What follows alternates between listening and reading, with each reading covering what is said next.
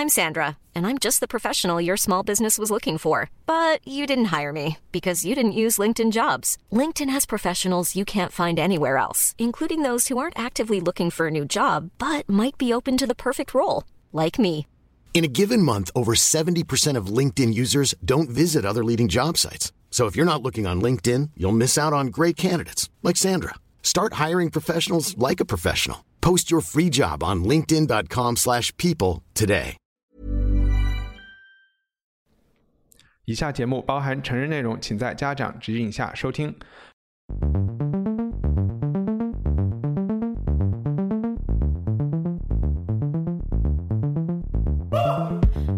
欢迎收听文化土豆，我是伊康糯米。一六九二年，美国麻省一个叫 Salem 的小村子里，在长达十五个月的时间段中，成年人居然放弃了理性、常识、良知，疯狂的相互指控，在超现实的领域周密调查，最后庄严而可耻的审判，处死了二十名所谓的巫师。一九五三年，剧作家阿瑟·米勒在美国麦卡锡主义盛行的年代，再现了二百六十年前的集体歇斯底里。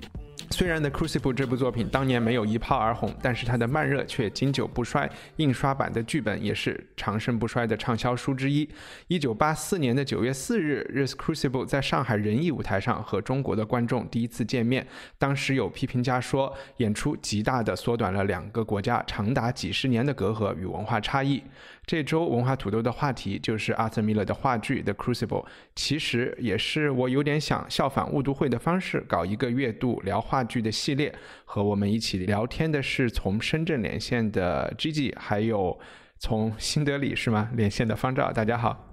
大家好，大家好。呃，我想先说明一下，就是刚才我一直念的《The Crucible》这部剧的名字，其实最早在翻译成中文的时候是叫做《严峻的考验》，这个词也基本和它英文的原意是差不多的。然后后来可能有炼狱也有这样的翻译，也有翻译是 Salem 的这个叫什么萨勒姆，还有一个名字叫萨勒姆审巫案，也是这部剧的一个名字。然后我我想先问一下，就是其实是学历史的方照，就是说八一年这部剧在上海上演的时候，不是有人说它极大的缩短了两个国家长达几十年的隔阂与文化差异？你觉得他这句话具体是是指的什么？是什么意思？然后也顺带给大家讲一下这部剧讲的是一个什么样的故事？呃，那么一九八一年这个呃萨勒姆的女巫啊，这是当时呃为了中国观众理解这个剧情简单的需要采取的一个译名啊。就萨勒姆的女巫这个剧在上海上映的时候，引起了非常大的轰动啊。那首先是就是最最初的这个观众的体验，就是经历过文革的这批人在看了这部剧，因为它的主题是关于迫害的。啊，那么他那个在看了这部剧以后，他们找到了非常多自己的生活经历在文革中的影子。因为我们知道，到一九八一年的时候，大多数的呃知青已经返已经返乡了啊。这个就除非是有呃比较特殊的这个情况之外啊。那么当然，我觉得和另外一个背景有关系，就是一九七七年，呃，中国话剧作为呃文艺的这个领域中的嗯。可能并不算很主流的领域，它实际上是非常快的就得到了恢复啊。那么在上海人艺在上演这个萨勒姆的女巫之前呢，它就有这种反思文革、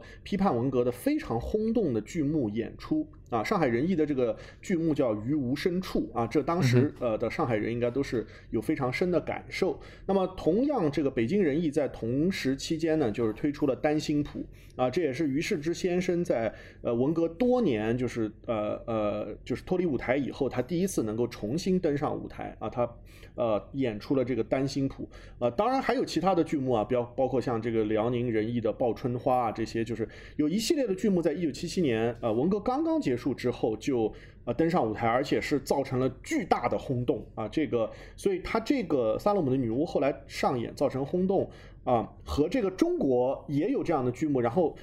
中国人民在看到这个东西以后，他们不自然的就把这两个呃。他们自然的，他们自然的就把这两个剧直接进行了比较，所以我想他们说这句话说拉近了中美文化的多少多少年的距离啊啊，这就好好像我我们说我们做了《流浪地球》，它拉近了中国科幻片和美国科幻片多少年的距离一样，就是它是因为在那个时间段中，呃，同就是有这个关于。唤起人们对文革反思的这样同样的剧，在同样的时间上映，同样造成了非常轰动的效果。然后，其实历史中的萨勒姆的这个审误案，它可能，嗯，时间跨度也很长。然后，就是被诬陷的人就就是有两百来个人。然后，呃，但是在这部剧里面，好剧就是阿瑟米勒把它给浓缩成了。相对来说少一点的人物，你可以大概介绍一下他，就是，嗯，这个剧作家是怎么去简化这个故事的吗？其实这个剧呢，就是呃，虽然它做了一定程度的简化，但是我们在看这个剧的时候，其实对这些人物。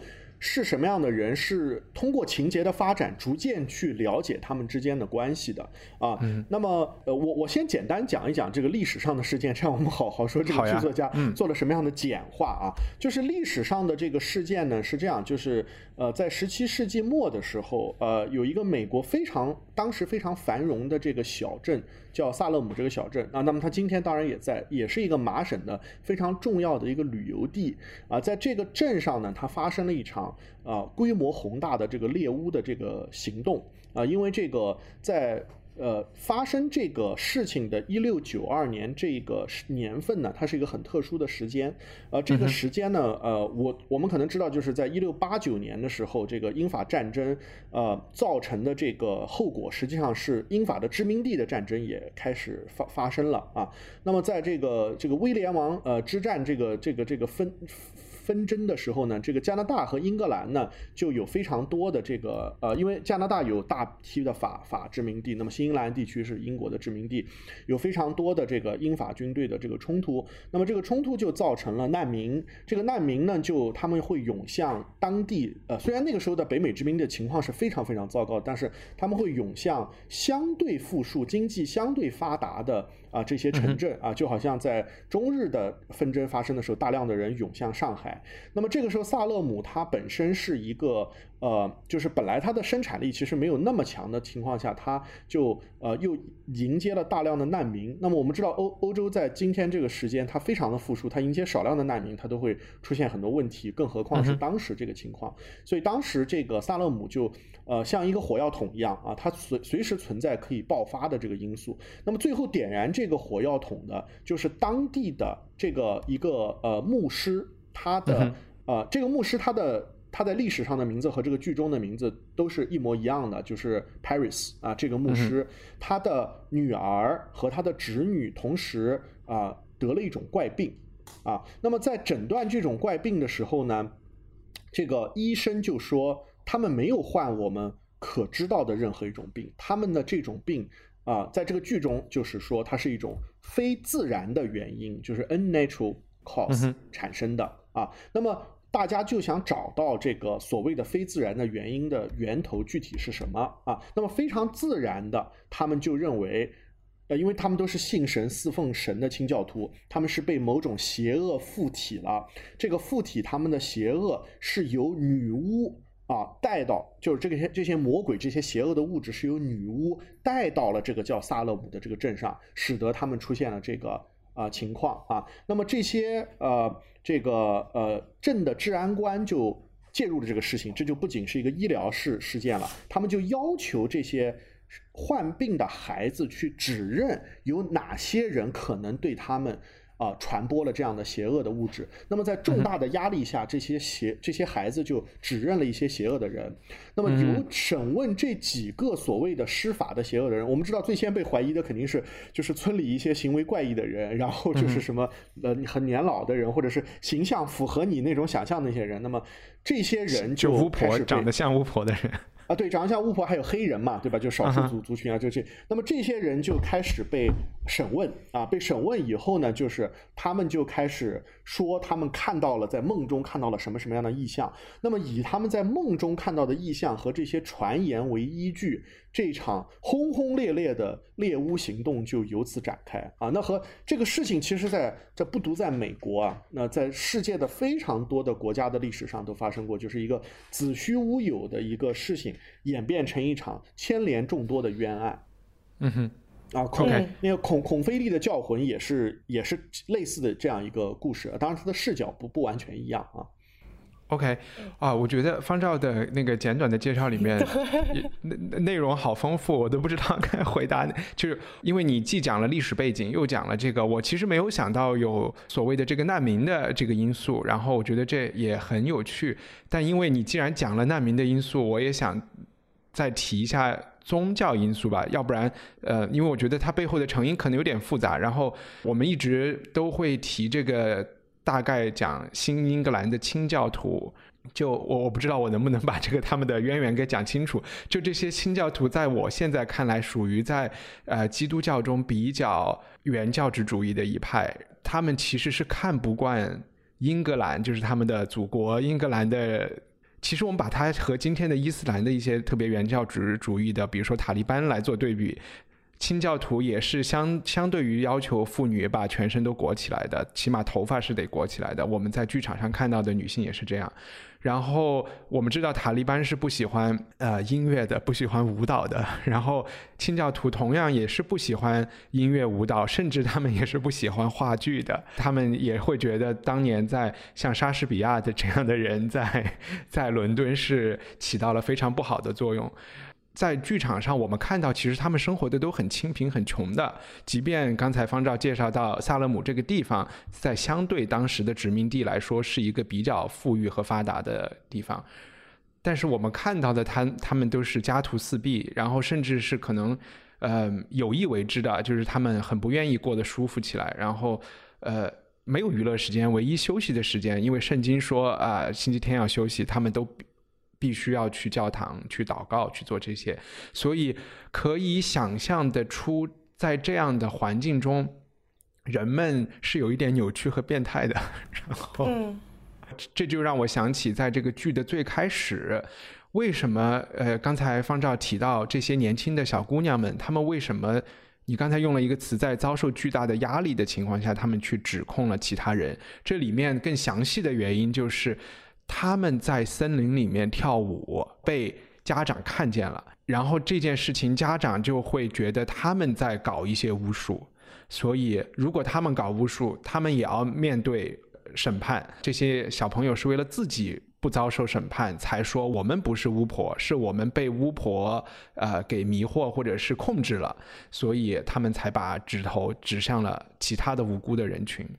就剧情的开始是这样，然后在历史的这个过程中，我还去看了一下，其实是一些很年轻的姑娘，可能十一岁、十二岁就青春期刚刚进入青春期的姑娘，她们想知道未来他们的什么人会娶她们，他们会有什么样的 爱情生活，所以他们做了一，他们确实也是去做了一些。巫术，你说我们今天大家也很容易想象会去呃算命啊，看看手相啊，或者是呃读读星座呀，看看星盘啊，他们无非是做了当年这样的事情，稍微有一点好像他们他们用一些很奇怪的东西做了一个，他们那时候是需要做一个蛋糕啊，反正要吃一些吃一些东西，可能里面也包括有一些很恶心的呃动物或者是。或者是呃尿啊之类的东西在里面，反正就是 他们想象中可以帮助他们通灵的事情，所以小朋友确实有在搞这个开这一类的玩笑，对吧？然后，但是后来我们发现这个剧情就集中在了啊，可以说是三个关键的人身上，其中一个是一个是小孩，另外两个其实是成年人。呃，Gigi 可以帮我们讲一讲这这三个人分别是谁吗？呃，Crucible 这套戏其实应该说可以说是有三个主角，一个就是年轻的女生，呃，她叫 Abigail，大概是其实可能是十六、十七岁了，就是她是那个。差不多算是成年人了，然后另外那两个成年人就是比他大，可能十几岁左右，呃，应该看起来是三十出头的，呃，一个就是男主角，呃，John Proctor，然后和还有他的老婆叫 Elizabeth Proctor。这套戏开始的时候，其实他很快就是已经透露了一下这三个主角的关系。首先，Abigail 曾经是 John 跟 Elizabeth 的一个女佣，在他家里。是打杂工的，就是帮他做做干粗活的。然后后来我们这这个戏就会发现，首先这个男主角跟这个女生是应该是有一腿了。嗯，然后有一腿的时间是他老婆刚刚生完孩子的时候，然后其实这个老婆暗示下说下来就是有那个产后的那种呃忧郁之类的，就是她有大概是一年多的时间身体不是很好，然后跟她老公是就是没有任何的关系，然后。可以说，就是这三个人的这个爱情或者是情欲的关系，是种下了我们整套戏所有的各种人的指控啊。在最后的背后，其实就是这三个人这可能几个月的那个事情了。嗯，啊，我觉得其实。这也是我看的时候特别出乎意料的，因为萨勒姆的这个女巫案这个剧很出名，大家一提都知道啊，我知道，我知道，这就是讲神女巫的。然后大家无非就是想象说，OK，那就是冤呗，对吧？就是有人肯定没有巫婆，那就是冤。但看的时候完全没有想到这个故事的和就是它是可以两面看的，可能都不止两面，就是有神巫的，有这个社会经济背景的一面。嗯。但是在最核心，其实是一个三角恋爱的关系。是三角恋爱，其实再难听说就是小三的故事一个，这或者是一个男男人就是出轨过一次之后的后果。对，这个情节一出来以后，就让我一下就对这个剧就特别刮目相看和那什么什么。我还想问一下，你们俩其实我们想给大家讲一讲，在什么地方可以看到这部剧？就是我们三个都是在。哔哩哔哩上看的一一套，对吧？然后关键词好像用的是“炼狱”这个。炼狱跟呃瑟勒姆的女巫在哔哩哔哩上面都有。OK，都是同一套剧，同一个版本。这一套是录的伦敦老维克剧院，然后主演是 Richard Armitage 这个人主演的这个版本。然后我还想说的就是很，我就又去找了这个剧本来看。然后这是我不太我不太懂啊，所以待会儿也可以请教 Gigi。就是我想象中的剧本，就是莎士比亚那个样子的剧本，就是第一幕，然后场景可能三言两语，然后接下来就完全是人物冒号对话。但是在 Arthur Miller 的这个他的这个剧本里面，其实可能有五分之一的时间，呃，特别是在每一幕的开始和关键性人物的出现。的时候，他都给了很多呃他自己的文字的讲解，我也不知道是不是他第一版就就有这些，他把他为什么写这个剧，然后当时新英格兰的这些背景，我感觉他是有点担心批评家会看不懂，或者是大家会误解他的用意，所以他真的把把这个你应该去怎么理解这个剧都讲得很清楚。就是其实我这是爱看戏，看的剧本不是特别多。嗯哼，开始看戏纯粹是为了追星，所以其实很多这些戏我没有特别看过剧本。但是后来，因为也想在剧场里面工作嘛，自己也想写东西，就是有跑去上个课。然后上课的时候，他们讲来讲去的都是美国的这几个啊呃，像那个米勒，或者是那个田田纳西 Williams，或者是那个 Eugene O'Neill。然后我发现他们三个人写的那个场景的叙述都是很长的。都是可以写一两页纸，这个房子是怎么样，我们这个人是怎么样，这个角色是怎么样，背景是怎么样。但是我今天就是在翻，嗯，但是我翻 Kenneth t y n e r 的时候，我也看见他写米勒的另外一套戏，呃，A View from the Bridge，就是桥上风光还是桥头风光，它有很多个不同的中文的译名，呃，然后据说他在那套戏的出版的那个版本上面，前面也会写了一。段关于他觉得这个所谓的社会戏剧是一个什么样的意思，所以我不知道是不是他特别喜欢去讲一下理论，或者是讲一下想法。所以你能不能就这也许是你刚才讲到的这几位就是美国剧作家的特色，你能稍微介绍一下呃阿瑟米勒这个人以及他的背景是一个什么情况吗？嗯嗯，呃那那 Arthur Miller 米勒他是一九一五年出生，然后是二零零五年八十九岁的时候才走的。然后他是他算是二代波兰移民，他老爸是从波兰那边过去，是纽约的犹太人。他出生的时候，呃，家庭非常富裕，嗯，好像老爸就是开煤。没记错的是开类似制衣厂，就是开工厂之类做生产的，然后就是有城里的房子，也有就是郊外的房子度假屋。但是在纽约，嗯，一九二九年的一个华尔街的股灾，他家里就是全部的钱都没了。当时呃，那个米勒只是十四岁。就是从曼，好像就从曼哈顿搬到那个布鲁克林去了，就是搬到，就市中心搬到很穷的地方了，因为布鲁克林也就是现在十几二十年才富起来嘛，嗯。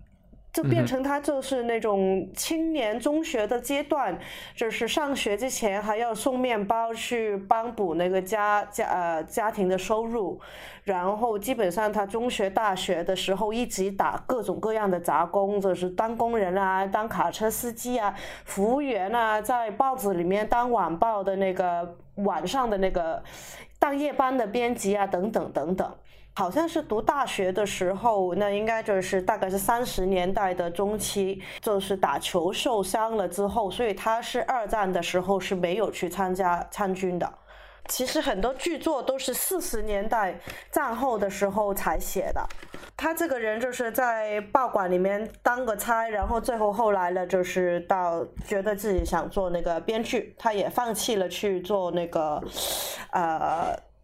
电影编剧，他决定他要做舞台编剧。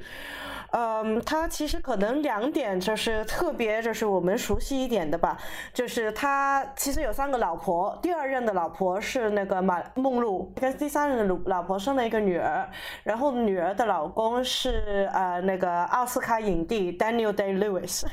嗯哼，所以其实他那个时候虽然没有当电影演员，但他也是在好莱坞圈里的，对吧？就是或者是说舞台圈和好莱坞圈是一个圈子。他。他就是那个文化圈子里面是一个很重要的人物，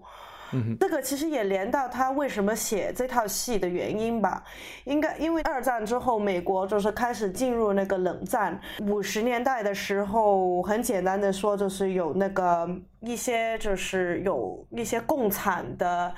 呃，或者是社会主义的一些想法，因为其实文化人大部分都是三从就是三十年代开始，其实也是往往左倾的，但是政客都是往右倾嘛。呃，那个米勒的其实大部分的朋友都是往左倾的那派人。当在二战的时候，有一个美国的政客 McCarthy 麦克斯，他怎么说呢？他就是那个历史的东西可能不知道没有讲得好，就是他基本上。就开始了一个叫非美调调查委员会，然后当时是拉了一个电影导演去，那个电影导演去问话，然后这个人就供了八个人的名字出来，嗯哼，然后当中没有米勒，但是有很多米勒的朋友，就是然后有一些人被拉进去就会会公名字，有一些人就完全不愿意公名字，然后米勒斯也是后来也被拉进去去问话，然后他是不愿意公名字，然后就。跟政权里面有冲突的，然后他很不高兴了，之后就写了这这一个剧了。OK，然后就是你你刚才说的那个电影导演是那个叫什么 Kazan 那个人吗？呃，Kazan 对，就是 Ilya Kazan，就是写做那个 On the Waterfront。我我翻那个有一本讲 Arthur Miller 的传记里面，我只看了就是讲 Crucible 的这一段，那一天。方照可以稍微补充一下这个 McCarthyism 的背景，它是从四十年代到五十年代一个很长的时间，所以呃，米勒已经感觉到了，他他又正好在那段时间读了一本，那个时候萨勒姆镇的一个当时的市长就写了一本非虚构来讲当时的这个历史，他念了他读了这本书，然后碰到了这个反共的这个运动的时候，对米勒就觉得哎这两件事情有联系，他就决定去去萨勒姆镇去。当地的档案馆把当时的审判的这些呃速记员写下来的材料都看一遍，就是在他出发的当日，这个叫 Kazan 叫就这个 Elia Kazan 的这个电影导演，Kazan 对，嗯，对，他就给米勒打电话，去说能不能见一面，他想事先给他通一个风，就是说我可能必须在这个调查委员会上去呃招供了。就当时可能那个情况是说，你认不认识你的同事里面哪些人是共产党员？如果你不去供出这些人的名字的话，可能你的你你就没有任何你的职业就你就会被开除掉了。对，会被封杀，大概是这样的一个情况。对，对，但是其实他供出来的人，老实讲，有一些是很明显是很左的，这根本上他不需要供，大家都知道的。他有一些就是剧作家，其中一个好像被他供出来的是一个叫 Clifford Odette，他写的剧基本上就很多都是工人革命的故事。但我觉得你说的这个，它本身是不是左和虚和被供出来，还是两件事情吧？就就就那对对吧？你如果你感觉有一个人他是一个比较崇尚自由的人，和你去跟政府打电话说他是反革命，这这这是还是两个非常不一样的事情啊。要方照，你觉得就是？有在关于 McCarthyism 有什么需要补充的和以及你觉得他和大家总把这两就是这个审巫案和和麦卡锡主义联系起来有有有道理吗？或者是又有什么不一样的事情？呃，我觉得相当有相当有道理，相当有道理。因为这个，呃，我们今天如果看这个《萨勒姆尼的女巫》这个剧呢，呃，包括我相信一九八一年的这些观众之所以呃对这个剧有这么深的感触。啊，都和这种群体呃，就是情绪下的这种狂热的这种。互相指责迫害，这个这个这个这个点，我相信是非常明确的啊。就是尽管我自己看了这个剧以后，我觉得它实际上是对人性一个非常深刻的刻画啊，对每个人的非常深刻的刻画。它不仅仅是这么一个现象，就好像动物农庄不仅仅是关于共产主义或者是威权主义社会一样啊啊呃。但是呃，如果我们要了解这个麦卡锡主义呢，我确实有一个电影其实是非常好的一个入口，就是有一个电影叫《Good Night and Good Luck》。啊，好像是叫这个名字啊，这个是当时的一档广播节目嘛，因为他在 CBS 还是谁的一个？对的，对的，因为他在这个节目的结束的时候，他就会说这个 Good night and good luck，而且他这个麦卡锡 Walter Cronkite 这个记者，对的，对的，对的，对的，对的，而且这个这个就是麦卡锡主义，它虽然后面波及的人非常非常广，但它最开始的时候，它确实是从好莱坞啊，或者是。呃，百老汇就是这样的文化中心开始，呃，慢慢的发酵的。对对对，就是它最后虽然呃，就刚刚一凡你也提到了，它有关于像什么工会啊，还有这呃学术界啊，就是这些很多很多的人啊被牵涉进入，甚至军方，对对对，就是甚至是美国的外交部内部嘛，对吧？就是它是有这些东西，但是它确实是就是文艺界是最开始就受到这个冲击的。啊，那么呃，在这个萨勒姆的这个这个女巫这个这个里面呢，其实她，我觉得她也有一点，就是她呃非常，她是她是上来就是在一个呃，在一个教会的这么一个这个背景下，她实际上这教会在那个时候除了呃一个就是我们讲它的呃宗教意义上的权威以外，它它它也是文化权威，因为你要识字，你要什么，就是它完全是要依赖教会的，然后它也是道德权威，就是呃。呃，这个这个牧师他最开始想说的很多话就是，哎，我其实刚刚是有一点身世，怎么就出了这么一件事情？所以他的这个害怕和这些权威的，就是他是怎么建立起来的，他又怎要通过什么样的事事情来达到他们的目的啊？这些都是息息呃相关的。啊，所以我觉得，如果呃，就因为现在我们在寻找信息的时候，好像特别容易去找一个百科啊。百科实际上它是希望用啊，即便是最好的百科，像呃大英百科全书，它是用一种客观的语言来描描述一个事情的。呃，全过程这个东西它不一定能够让你把握住这个事情的氛围。呃，如果我们去看这个呃，就是萨勒姆女巫这个剧，或者是看这个电影的话，其实那个时候人和人之间这个氛围感，我觉得比这个事情它一二三四五六七八它是怎么发生的是更加重要的。对，另外他你说他这个米勒，他基本上从现代的语言讲的话，他是基本上都是写时装剧。现实时装剧这一套应该是他唯一一套古装剧，因为他其他的，你就是明白啊，这是一部历史剧，其他的都是当代的他著名的对著著名的戏像都是我的儿子、推销员之死、桥头风光，那些都是非常那个年代那个时候一些普通白圣身上的一些故事，但是他突然间就是在这几套戏的中间写了一套一九六呃一六二九年的。一个故事，所以其实很明显，他是受到某一些刺激之后，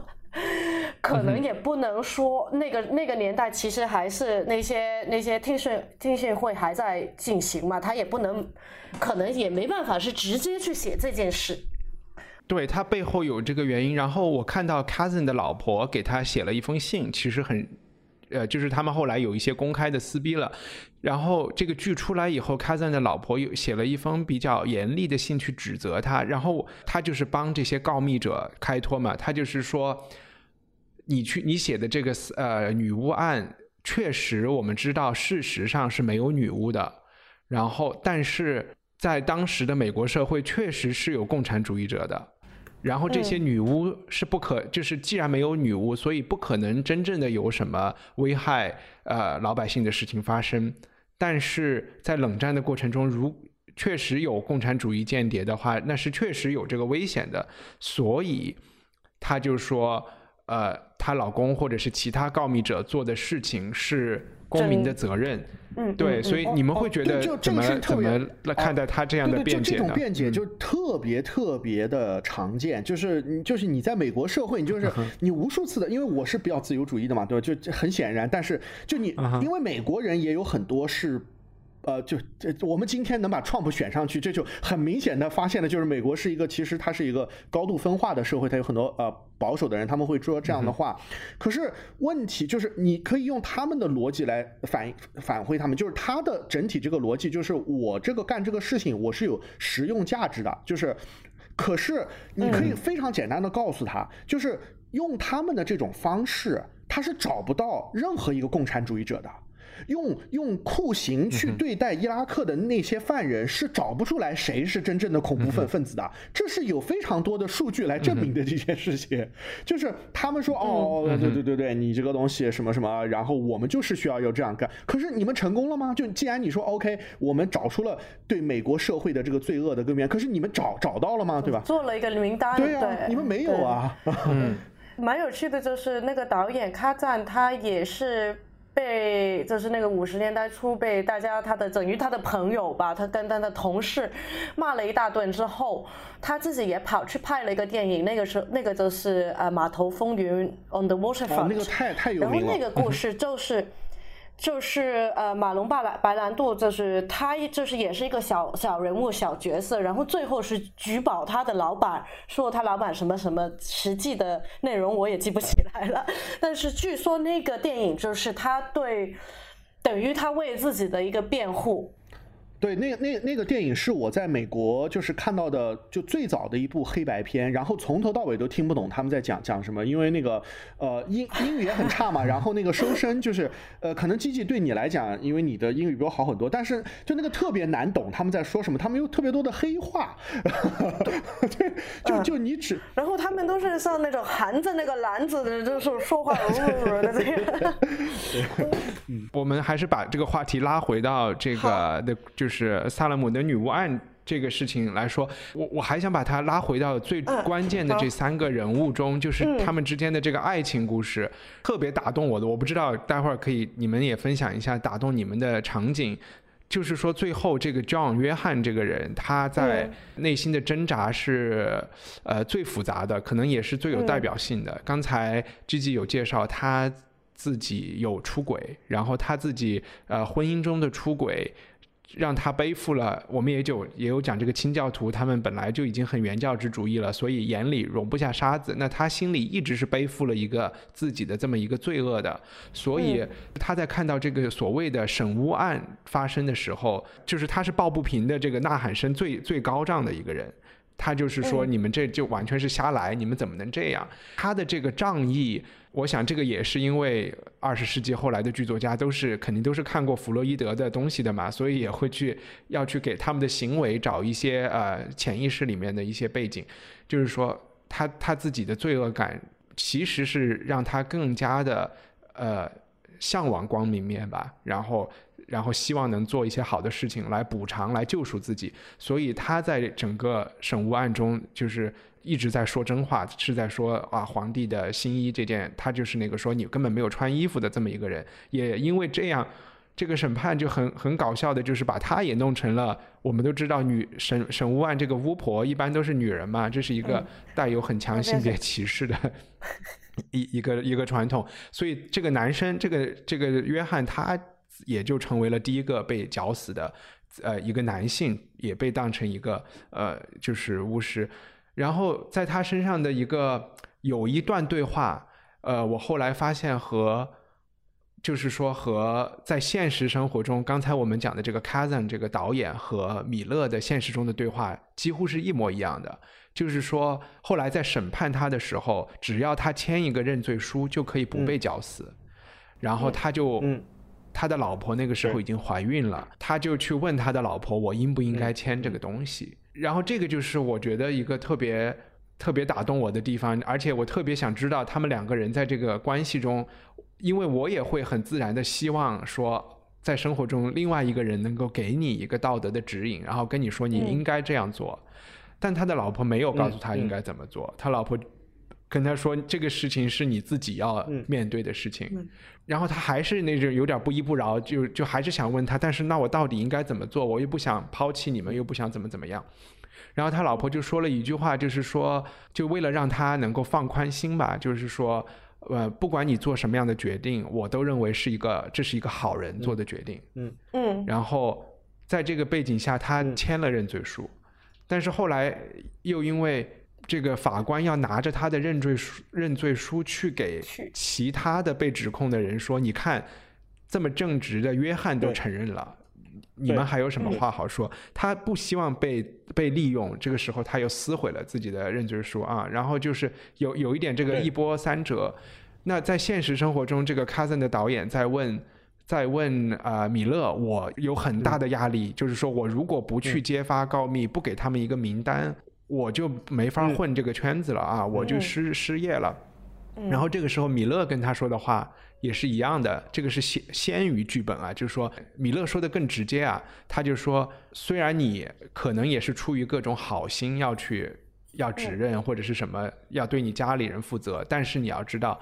这件事情终究有一天会过去。风平浪静之后，你永远都是一个告密者。然后你的小孩永远都会把你看成一个告密者，所以从这点来说，米勒的那个他的价值取向是很清楚的，就是他的那个道德观是这样。但我觉得在现实中要执行是挺难的。你觉得你能 坚持下来不告密吗？呃，就就是其其实一帆，你刚刚一下就跳到这个剧的一个非常呃核核心的一个部分嘛，啊，就是实际上在这个它它的这个大环境是这样的，就是呃，就是你。就是有你们这些人现在知道你们的敌人其实并没有什么啊，就是没有任何的证据，也没有任何的啊道德的优势，呃，你也没有做错什么。但是你们的敌人他反复要跟你讲的一件事情，就是不论是斯大林主义还是啊。麦卡锡主义，他们都在反复跟你讲的一件事情，还是在这里面用于影射这两个事情的这个呃所谓的这个猎巫行动，这个法庭也好，还是这个啊就是这些长官也好，他们都想都讲你是有罪的一个人，就在宗教背景下也是呃就是成立的，然后你需要。就是 confess，就是我我不知道这个叫告白，好像好像不是一个很好的翻译。就是你需要去，对你需要认罪，对你需要认罪吧？啊，对你需要坦白，坦白，你需要坦白，就是说你需要 对，所以就是你在这个情况下的话，哦，你。你的个人实际上是承受了一个巨大的这个压力的，而且他们在引诱你做这件事的时候，他并没有跟他并没有跟你说说这个事情会影响其他人，他就是会说你只要做了这件事情，你的良心就能得到解脱了。就他实际上是利用了好人也有，就好人比坏人更容易 feel guilt feel guilty 这个心理嘛。啊，就就我我们看那个非常经典的一些读物，像什么正午的黑暗啊，还有这个呃这些，它都是有非常明确的这样一个呃审讯招供的一个一个技巧的。其实这个是不是这个这是一个世界性的那种招供的方式？我我其实觉得这里面还是有一些是一些微妙的不太一样的地方，就是说。呃，在这个萨勒姆审务案里面，一个很强的特色，这个特色可能和一些共产主义国家是一样的，就是它是一个政教合一的，嗯，啊，它有办法，它是可以给你下了道德判断以后就执行死刑的，所以这个是它很恐怖的地方的一一个。但是和和一些集权社会不太一样的地方，就是在这个审务案里面，你是可以坦白的，就如果你昧着良心坦白。然后你你就没事儿了，就是你你就说我我就你就改邪归正是 OK 的，但是比如说在斯大林主义的时期是没有这个机会的。你如果是反革命，你就我不知道你有他们给你提供多大的空间，你可以你你可以官复原职吗？我觉得这是不太可能的事情，基本都没有秘密枪毙。大部分就秘密枪毙了嘛，就是拿出来审判的是很少部分做做样子的。但是你感觉在十七世纪的在美国，他们是很认真的，你不能说他们是虚伪的。就是说审判的这些人，就是他们的一方面，他们对女巫的专业知识以及他们对司法程序的这个严谨程度，都是给自己其实了蛮高的要求的，并不是百分之百这样啊。但是他的出发点是这样的，所以我觉得。这是不是一个不太不太一样的地方？但是他其实他最后你说他只是不杀你啊，但是不代表你之后还是能在在那个社区跟社会里面生存的。你你坦白了以后，然后再去指控，我相信你是可以就没事儿。你太单纯了。不是他其实。嗯，对，你是他的，因为他其实他要你那个招工的原因是，呃，如果他是绞死你的话，你是应该是等于这个这个灵魂是永不超生。对，用中国人的话说，但是如果你招工了，你之后我再弄死他，或者是他被排期还是什么什么原因走了，这个人的灵魂就不会在这帮呃法官的手上了。就是说，法官跟他们的死亡是没有关系，没有直接的关系。你觉得在那种社会，当你被指控是女巫，然后因为你承认承认了你是女巫之后，你还能活得下去吗？啊，不是不是，所以这个不是你不是要承认你是女巫，你要承认你是被女巫利用的，而且你看到了哪些人还同时被女巫利用，就是你得幡然悔悟，你得突然。要如果你不承认，那你就是元凶。对对，但是你招供就是你如果不招供，你就是恶魔的小帮手；如果你招供，你只是恶魔的受害人。这个你真的太单纯了。我我觉得还有一个就是呃呃报道吧，他后来可能好像也拍成了电影，就我们可以看一下到底这个这这会发生什么。这个他那个他那个电影的名字特别简单，叫 The The Un The Un The Unbelievable。啊，那个我看了电影非常震撼，这是一个根据普利策的纪实文学，呃，非常按照当时发生了什么来来记录的。这是说一个在美国，呃，有一个女孩，她是一个问题家庭的一个，就是那种呃反复出走的，她是一个在寄养家庭的一个女孩。他向警察报告说他被强奸了，然后警察不相信他被强奸了，就反复反复的审问他，就让他说五十遍对他怎么被强奸的。然后呢，后来他就就就精神崩溃了。然后警察就跟他说说这样吧，说那个如果你承认你是报假案。如果你承认这件事情，我们就让你走，你就什么事也不会发发生。但是呢，如果你要是反复说这个事情，你还要测谎的话，如果你要是真的就是这样的话，我们就要更严厉的去惩罚你，你可能在监狱中要待七年什么什么的。那么这个女孩就做了所有人都做的选择，就像这个江 Proctor，他最开始就说他也不想成为一个烈士嘛，他就说好吧，那我就啊承认我是。啊，我是报的假案。那么他第一次在承认的时候还说他是做梦梦到被强奸的。后来警察不满意，让他再重新写一遍，说我纯粹就是报的假案。然后你知道发生了什么吗？就在他写完这个以后的很快，他就收到了法院的传票，检察官就起诉他报假案。而报假案在美国司法系统中是几乎从来也不可能被起诉的。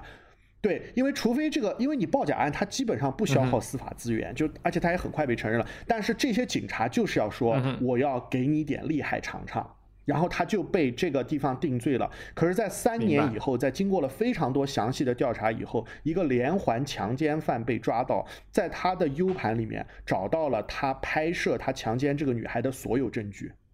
所以，所以，所以他们不是说，对我我明我明白，但是你不能用一个就是就是一个不相关的司法不公的一个案子来证明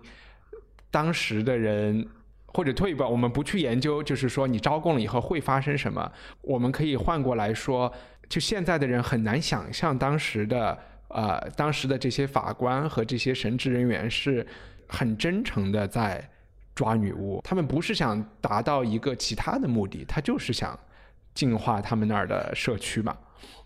哦，还是说这个你们你也觉得不太？在这一点上跟你有一个比较大的分歧，就是我认为。嗯，不论他们是真诚还是不真诚的，重要的是就是他们是如何去使用他们手上这个 power 的，就可能这是一个呃，对，就是嗯，就是他的出发点是怎么样，可能可能并不重要，对，就是说如果有一个人他相信把人杀了是对他是好的，呃，这个这个不足以成为为他脱罪的一个证明。我不觉得这个审判的这些人，就是放在他们当时的这个环境里，我我没有觉得他们是特别，他们是这部剧里，起码这部剧里他们也不算是大恶人吧。就是在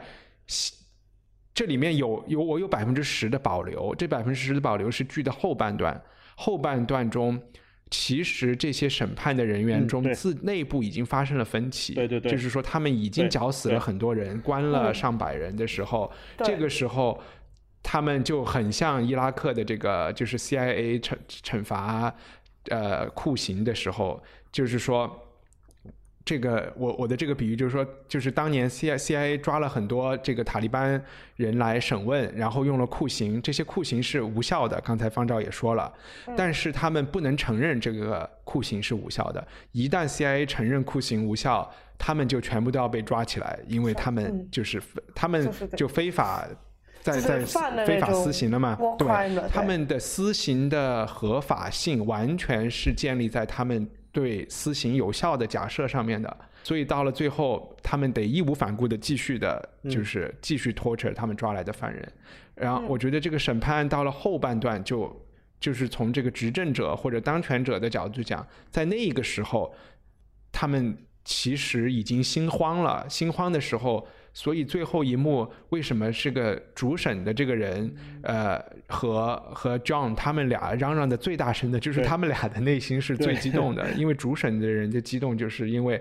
在他他如果 John 不按他的安排走，他自己就相当于就没有办法欺骗自己在做好事儿。但是在他最开始来审判的时候，他其实是在做一件他自己觉得是正确的事情的。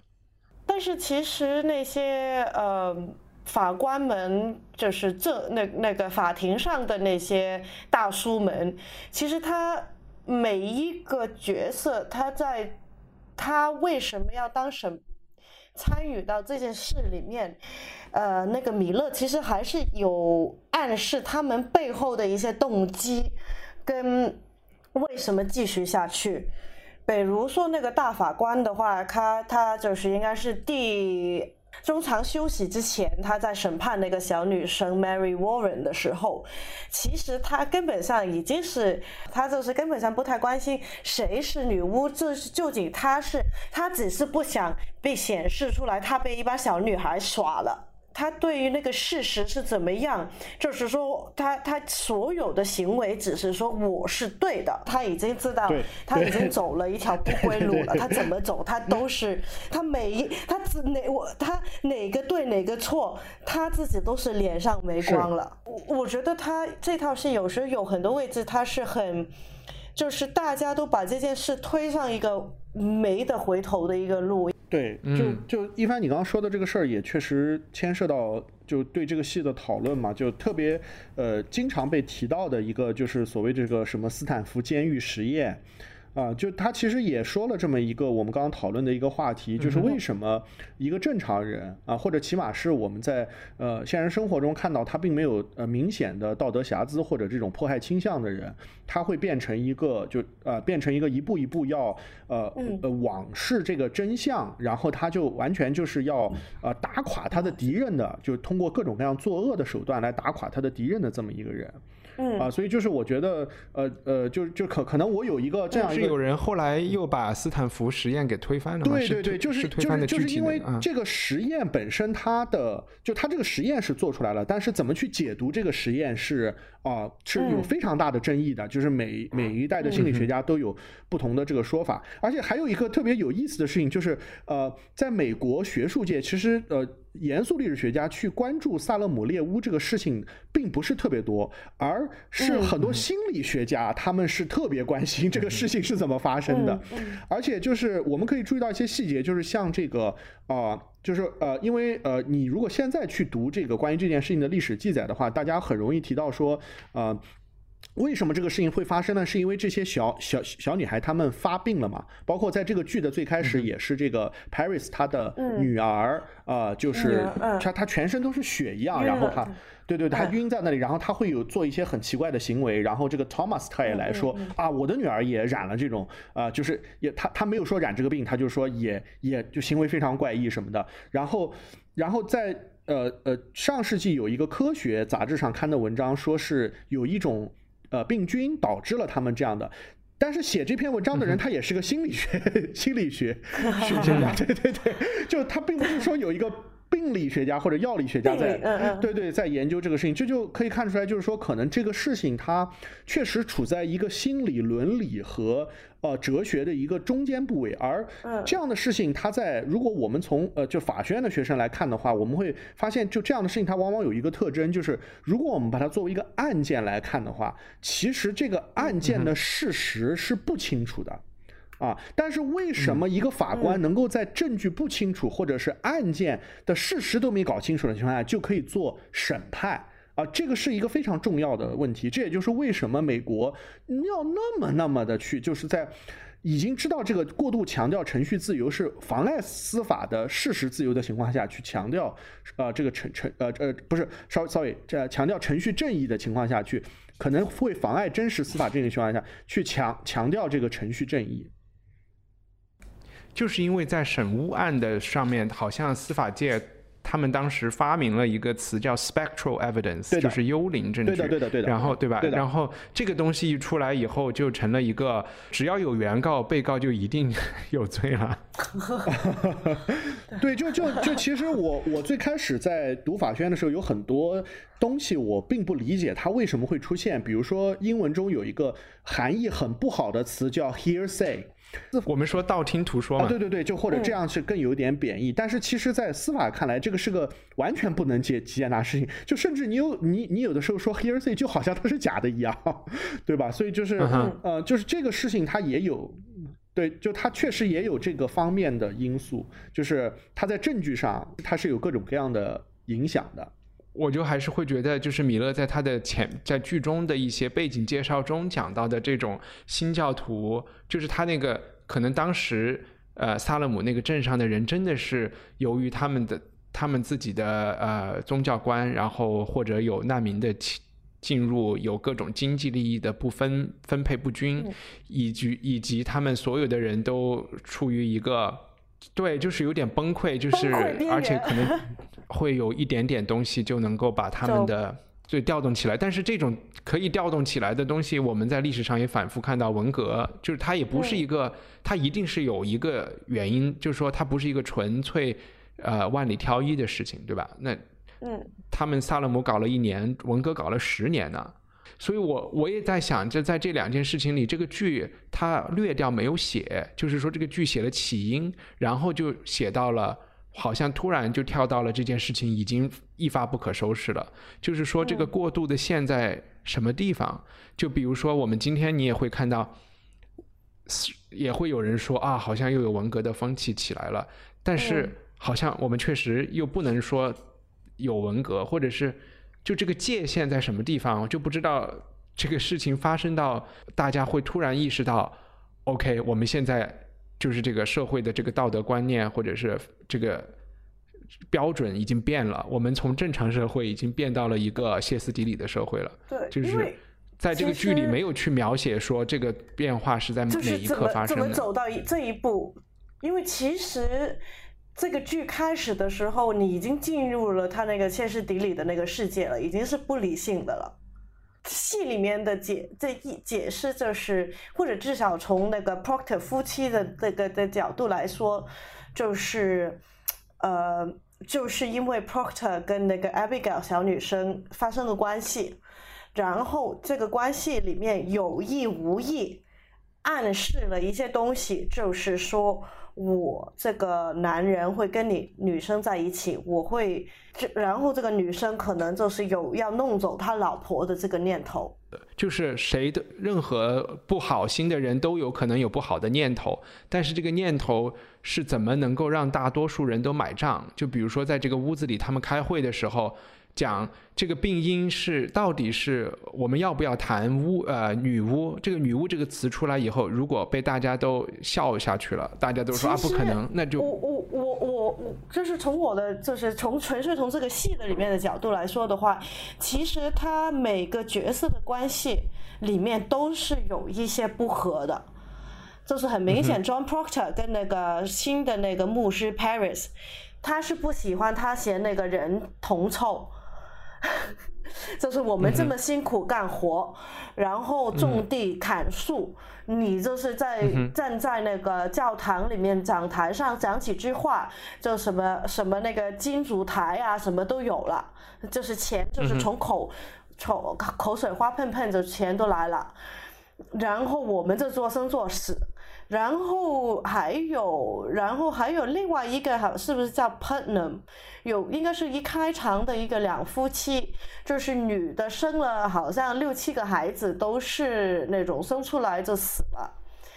但是那家人是蛮有钱的，然后他们都是好像那个男男的，那个 Putnam 先生就是好像整天就是在看着别人的土地，想抢人家的土地。或者什么？嗯，我觉得他是个特别恶劣的人。就是小偷小摸的这样买回来，呃，然后那两个大叔就没有什么特别明显跟人家不和吧？因为我觉得他就是年纪大，一个喜欢跟人家打官司。在剧本里面，其实就是这个 partner 这男的起了特别不好的作用。就是他的老婆的身世给了他们很好的理由，就是说我们要用女巫来解释这件事情，然后他又让 Perry 来审判他。Perry 其实一开始就是说我们不要提不自然的事情，因为他内心里知道这件事情，因为在一些其他的省份出现了这个事情，对他就不想提。然后 Partner 就跟他讲，不不是说一定要提，而且要你提，因为你提出来就。才有你大义灭亲嘛哈，就不会。其实最后你就可以控制这件事情，但其实他可能心里已经看，已经有一种潜意识里想搅局。他就是觉得提出来了以后，还对他还还可以有更大的是就是文章可以做。而且他其实这个剧一开头点名的所有人，就是在开场。的几个对对话里面，这些人的名字全都出来了。呃，从这个剧里面来说的话，它是它每一条线，它的浮现后面都会浮现提到的人，一开场提过的名字，后面全都基本上是被人家关起来的。嗯哼，然后你会看到，然后还有一些小的角色，他就从这里通过这件事情就是往上爬了。比如说那个裁缝，他就是变成那个，因为他可能文字比较好，他就变成那个呃，变成那个那个那个那个法庭里面的那个笔记书记员，书记员，书记。但是但是他一出来出来的时候，就有一个角色一句话就说：“你是裁缝，你别忘记你是裁缝啊。”对对，嗯哼，就是有很多，其实就是那个社会里面，个人有个人的想法吧。可能他大家想达到不同的目的，想怎么跳出他本身的这个，因为本身这个社会的话，应该是说你改变自己的命运的机会不是很多。然后你看到有一件事情发生了之后，大家都跳进去，利用这件事情为到达达到自己的目的。哦哦，刚呃呃，就是刚刚我们讨论了很多，其实我有一些，就是就是想说的，可能不是特别正统，但但是我真的是很想讲一下，就是我的特别强烈的一个感受，就是，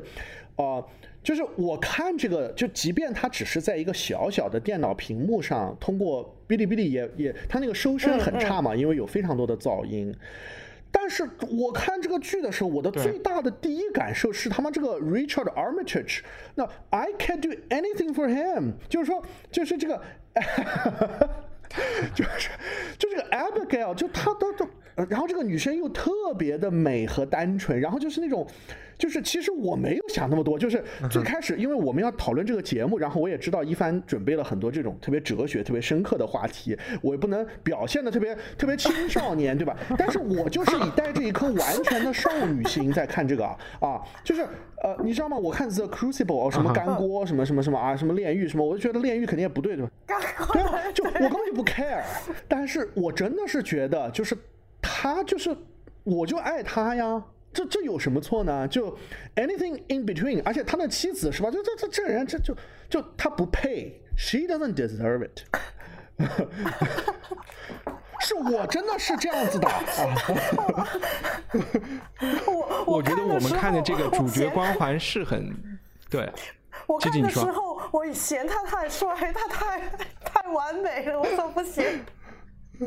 我说这么好看，他一出来就把所有人都打扁了，他还是要做戏，不用做戏，不用做下去了。他这个这么壮，但他还 还上衣也脱掉，还是还 就这个从第一幕就还在那边，那一就他这个第一幕，我觉得我如果现在反思这个剧，就是这个 Old Vic 这个版本，因为我不是因为我没有看过其他版本，因为我看好像有一些版本，他这个江呃江江 Proctor 就对他对就对他的这个塑造不是这样一个人嘛。对，就甚至对他的性格，就刚刚我们也谈论到，他到底信不信神啊？各方面对他的性格的表达也不是特别一样，甚至好像就是在第一次排演这个戏的时候，这个呃，Arthur Miller 也是不满意演员对这个戏的理理的的理解的，就是这个，就是他会，他肯就是因为这个，他是个话剧嘛，它实际上是一个有活力的一个东西，但是起码这个 Old Vic 这个版本，嗯嗯，就是。那个他其他那些演员很明显就是在干锅上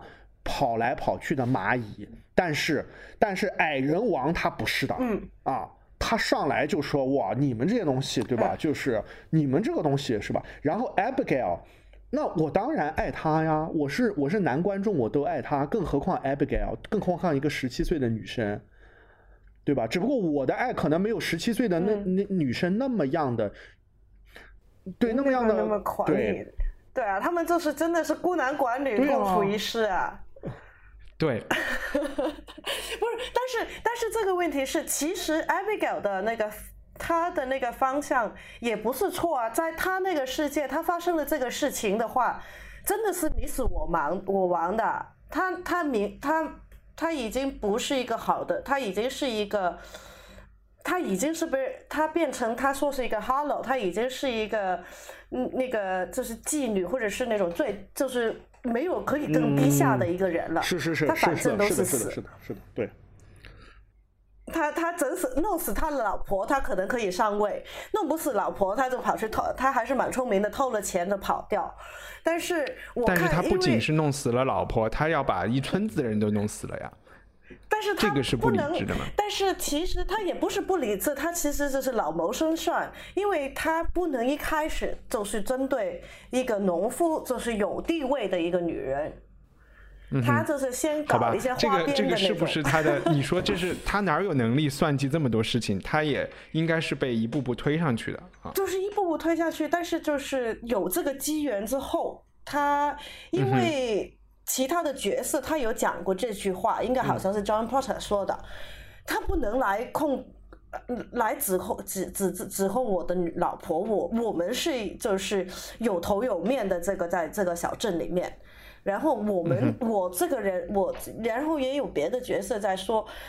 我不是。之前他指控的那个黑人女人，或者是那个流浪的那个老太婆，我是有家庭，我是在我是去教堂的，我背得出来什么那个十诫啊，什么什么的。但是你会发，就是他这样说了之后，你就反过来你会想，哎，是不是其实就是有人在。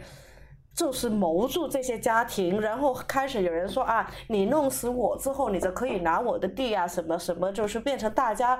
的那个对于互相的怀疑都出来了。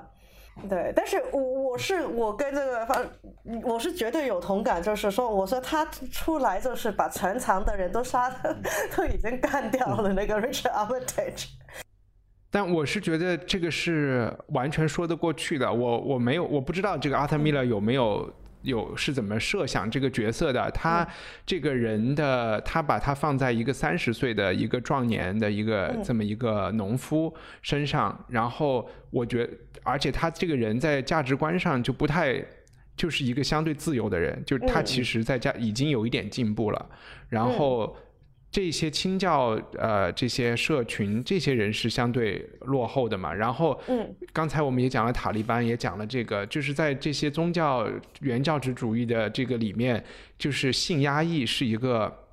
很重要的他们的一个体验的。嗯。然后要你要你要压抑自己的，你要奉献给神嘛？你你要压抑世间的这些享乐的这个东西。然后，所以我觉得这个演员他的这个安排，然后让他带着荷尔蒙上场。是一个很是一个很有效和很必要的反差啊，对对对，就是他的种种都和其他人不一样。然后他和那些女生之间的那个那个呃性的这个 sexual tension，以及和演员之间的这个感觉，可以让你更好的体会到，嗯，当时的那些人他们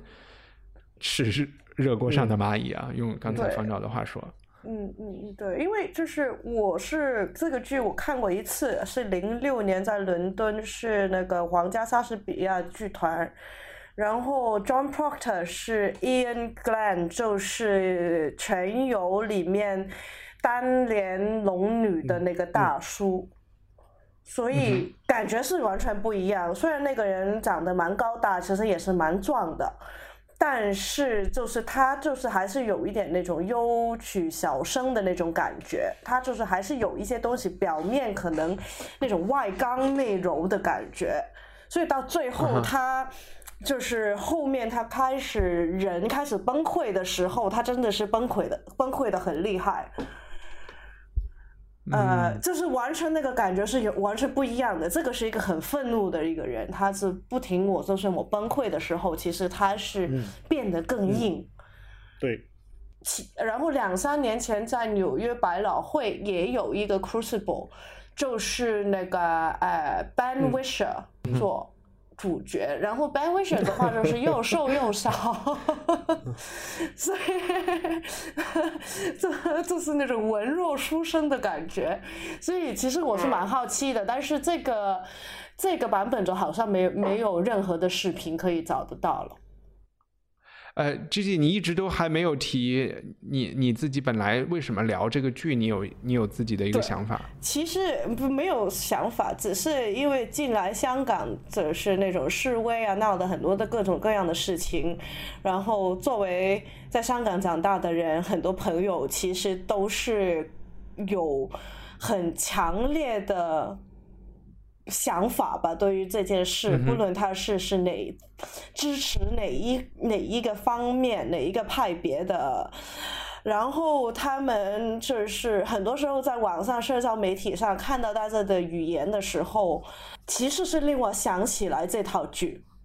我不是说他们的内容或者是指指控任何一个人，但是那种激动那种。可能有一点，有一些是走极端化，或者是从就是从一个很单方面的角度去看这一件事的时候的那种激烈的话，就就是有一天我在看，在在在在看 Facebook 在 Twitter 上面，我就是突然说哇，怎么香港变成好像嗯，好像 Crucible 里面对的对的对的那 个世界一样。对我没我我没有太听懂，你觉得它是像 Crucible 里面的哪一方面？我觉得更多的是那种感情，他站在某一个立场去说的时候，就是比如说这个是女巫还是不是女巫，就是他们从他们的角度去说这件事，那不论是警察好，是政府好，还是示威者，哪个就是从他们的角度都是绝对是你的错，他是那种没有任何的。呃，就是等于就是说你是女巫，你是跟跟这个魔鬼是已经一道了，你这个是没有任何借口可以，也没有任何理性你可以跟他们去讨论的。但是当然，他背后他他们每一方面都是背后有一大堆的的理论，可以说我是很理性的这样去看这件事。但是当你如果抽离去看的话，其实大家都是不理性的去说，而且是那种。带着很很冲动、很激动的那种语语言。呃，其实我之前就是一帆，你让我看这个剧的时候，我是没有没有想到这些的。但是在我逐渐看这个剧，呃，包括因为我越来越多身旁的朋友，呃，不论是在目前人在香港工作的，还是关心香港的朋友，都呃都都都更加身体化的卷入到了这个事情。当中去了以后，我就更能够感受到，就是这个，就是就是就是积极讲的这个关联，就是他这个为什么这个干锅之上，他会他会让他联想到这个香港的这个事情，就是在一个呃，在一个威威权造成的危机了以后，这个啊，这个各方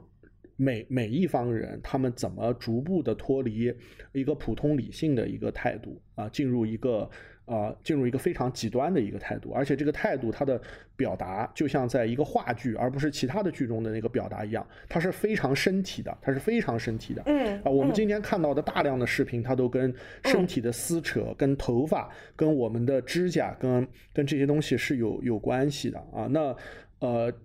就因为在现代社会，我们既处在一个实际上是一个。呃，就是高度的这种啊，所谓的这种礼貌的社会，又是处在一个高度的敏感的这么这么一个社会里面。那么这些东西就是不断的让我，呃，就就它这里面这个包括这个剧情的发啊发展什么的，不断的让我呃觉得这个啊，除了我最开始呃发出的少女心之外啊，就是这个。呃，这个他他他确实是有一个不断的有一个现实的回回响，而且呃，就像我们今天看到香港这个，就你我看这个剧，实际上我就是从一开始我就觉得哇塞，这个剧特别难以看下去。这也是我今天读到任何一个关于香港的消息，我特别难以读下去。这个是同样的感受，因为我的我的太多朋友已经已经牵涉在这件事情里面了。所以是双方完全没有对话的基础，是吗？就是比如说 John Proctor 和这个 Danforth 这个大法官，他们在他们没有，就是因为他们一个人相信有女巫，一个人其实压根儿不相信，觉得你就是在演戏。我觉得不是他们相信的东西没有共同点，是他们两个人在这一件事上面站在一个对立点，他们怎么，他们是没有办法这个平起平坐的这样对话，因为这个首先要承认他们是错了。如果我们回到这个剧里来说，呃，作为最后一个问题，也也可以可能和现实社会有一点关联。在剧里，如果你选择你当一个人物，或者是你外加进来一个一个天降一个人物来化解他们中间的问题，会会会是一个什么样的事情呢？嗯，其实戏里面有一个尝试化解的，就是那个后呃，就是那个外面来的那个牧师 Hell。当然他开，而且他也是姿势的那个 这个事情的起因也是在他身上，但是他。他因为他没有这个权利去说过这个法法官，所以他说的话，他只是他其实是那个应该说是一个呃宗教呃，他是一个像宗教证人或者是宗教的一个呃。咨咨询，如果他这个人呃法官说说你有你是女巫或者是有罪，这个这个呃神职人员也同意的话，那你就是有罪嘛。他不是说他我我大概理解的意思是这样，就是法官是法律上去看，但是还有一个就是从神的角度去看这件事。OK，但是这个是我的感觉，但是当你说，但是这个人的地位是地狱法官。但我的问题是，就是如果你你会，如果你是他，或者你会做有有办法解决这个问题吗？感觉好像就是我我我就是我感觉他他们其实戏里面也讲到一个解决方法，就是那个那个那个小镇的人团结起来把法官赶出去，赶出去，这个是这个是一个解决的方案。另外一个 解决的方案，现在 香港一般有一有一些人的想法。对，另外一个另外一个就是就是，其实法官上面再来一个权力或者是话语话语权比他更大的人，说：“哎，你这里都是都是瞎搞的，你们把这件事情结束。”但是如果你还是同一班人，他们又不团结，就是没有一个人是特别尝试尝试的话，他没有办法把这个事情摆平啊。嗯，方照呢？你有解决方案吗？呃，我觉得在这么多年的这个精英主义教育之后，我已经被教授了太多解决方案了。我现在一定要花我余生的精力去了解问题，而不是解决方案。我知道太多解决方案，我就成为问题了。嗯哼。虽然好像我在回避你的问题，但我真的觉得我自己是问题。就这不是一个，这不是回避一凡你的问题，而是我现在真的是这么想想的啊！我看到这件事情，我是很痛苦的。我也看不下去，我看半个小时我就要停了。就是用中国古装片里的一句话，宫斗片里面总是说“解铃还须系铃人”，我就不知道 John Proctor 和这个和 Abigail 他们能不能达成一种谅解。开戏的时候已经没办法了。就是其实他已经，因为他已经逃避了，他不是好几个月了嘛。然后一开场他们第一个对话的话，其实就是撕破正式正式的撕破脸。对。但是从男的心里里面，他已经撕破了。女那女的是在那个时候才认知到这个人是这么想他什么什么的。而且他回家以后，John Porter 回家以后，老婆劝他你要赶快回去，就是他老婆非常的有智慧，他知道这件事情。你如果等明天，像这个男的说，我想一晚上再回去，可能就就都太晚了。结果哪知道那个时候审判的人都已经追到他他们家里来了，已经太晚了。对，但是其实那个男的那个时候就是不愿意去讲这个事情出去，因为他如果他要上法庭的话，他就要把他们这个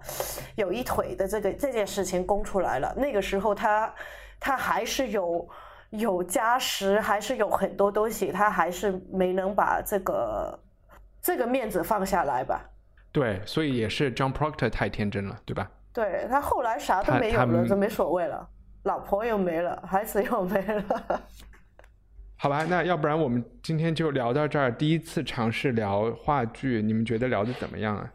我我觉得这个这个剧特别好吧，反正就是，然后其实就是对，然后就怎么怎么能让观众就是他们就他们要去看这个剧的，就这个剧一定要看的，就这个非常非常好的一个剧，对，就我觉得如果能起到这一点的作用，因为我们聊一个小说，其实他们很多人会偷懒，他不会去看那个小小说的，你要买书什么之类的，这个东西是免费的，然后如果他们真的就听了我们讲了，会特别有兴趣，这个目的就达到了。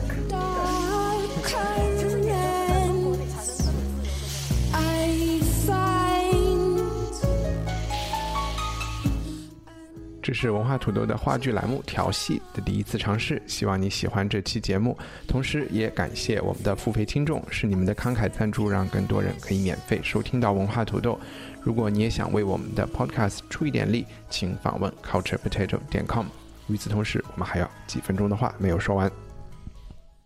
节目里忘记说，就是这是 Arthur Miller 的剧是。是梅兰芳的儿子翻译的。哦，对对对对对对，是是是，对对是他是他，对对对对对。呃，这其实我们也没有提，就是说，因为中国戏剧翻译其实是水平比较高的，就是相比我们其他乱七八糟翻译，它基本上还是由戏剧界的资深专业的人士来做。因为这个剧本它毕竟跟因为话剧嘛，它对话是最核心的嘛，所以就这个剧本怎么去翻，这个是一个就你你想就最开始阿瑟米尔来，就是他们必须得找殷若晨进。尽尽管他们都不喜欢殷若晨，还是找殷若晨，因为只有殷若晨才能干这个事儿。但殷若晨也觉得他干不了这个事儿，所以他们就很快找来了杨宪益和戴乃蝶，因为那是他们在北京就是